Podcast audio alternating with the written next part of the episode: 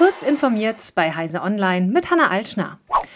Telekom-Chef Tim Höttges hat die Bundespolitik davor gewarnt, die für die Digitalisierung dringend benötigten Investitionen mit falschen Regeln abzuwürgen. Sollten sich die Rahmenbedingungen nicht ändern, sehen wir uns gezwungen, unsere Chancen noch stärker im Ausland und damit vor allem in den USA zu nutzen, sagte der Vorstandsvorsitzende am Donnerstag in Bonn. In den USA sei der Umsatz pro Kunde in der Telekommunikationsbranche dreimal höher als hierzulande. Nach Darstellung von Höttges lohnten sich Investitionen hier kaum, auch weil die Verbraucherpreise niedrig seien. Noch investiere man patriotisch, sagte Höttges mit Blick auf die Inlandsinvestitionen. Das können wir aber nur tun, weil wir die Bilanz von unserem amerikanischen Geschäft im Rücken haben. Wir könnten nicht so viel investieren, wenn wir nicht den enormen Cashflow und die enorme Finanzstärke aus den USA hätten.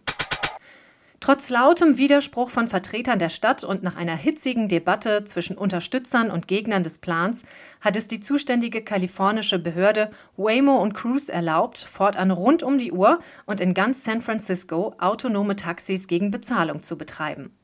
Das teilte die California Public Utilities Commission am Donnerstag mit. Vorher durften die Robotaxis nur zu bestimmten Zeiten in einigen Stadtteilen fahren oder mussten ohne Sicherheitsperson an Bord kostenlos angeboten werden. Mit drei zu einer Stimme votierte die Kommission nun für die große Ausweitung und bescherte beiden Firmen und autonomen Fahrzeugen an sich einen großen Sieg, wie US-Medien erläutern. Menschen sind inzwischen fast durchgehend langsamer beim Lösen von Captchas als automatisierte Bots, die an diesen Rätseln eigentlich scheitern sollen. Das ist das Teilergebnis einer Analyse der Geschwindigkeit, mit der Menschen moderne Captchas lösen. Dafür hat eine Forschungsgruppe zuerst die aktuell beliebtesten Capture-Typen identifiziert und dann 1400 Personen jeweils zehn Aufgaben lösen lassen. Dabei haben sie herausgefunden, dass Menschen im Schnitt 3,6 bis stolze 42,7 Sekunden brauchen, um ein modernes Capture zu lösen.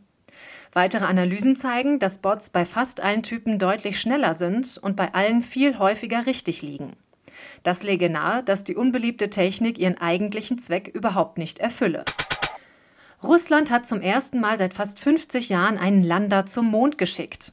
In der Nacht zum Freitag startete Luna 25 vom neuen Weltraumbahnhof Vostochny ganz im Osten des Landes. Für den Flug zum Erdtrabanten sind jetzt viereinhalb Tage vorgesehen. Am 21. August soll der Lander weich auf dem Mond aufsetzen. Auch wegen technischer Probleme war diese erste Mondlandungsmission des Landes seit 1976 jahrelang verschoben worden.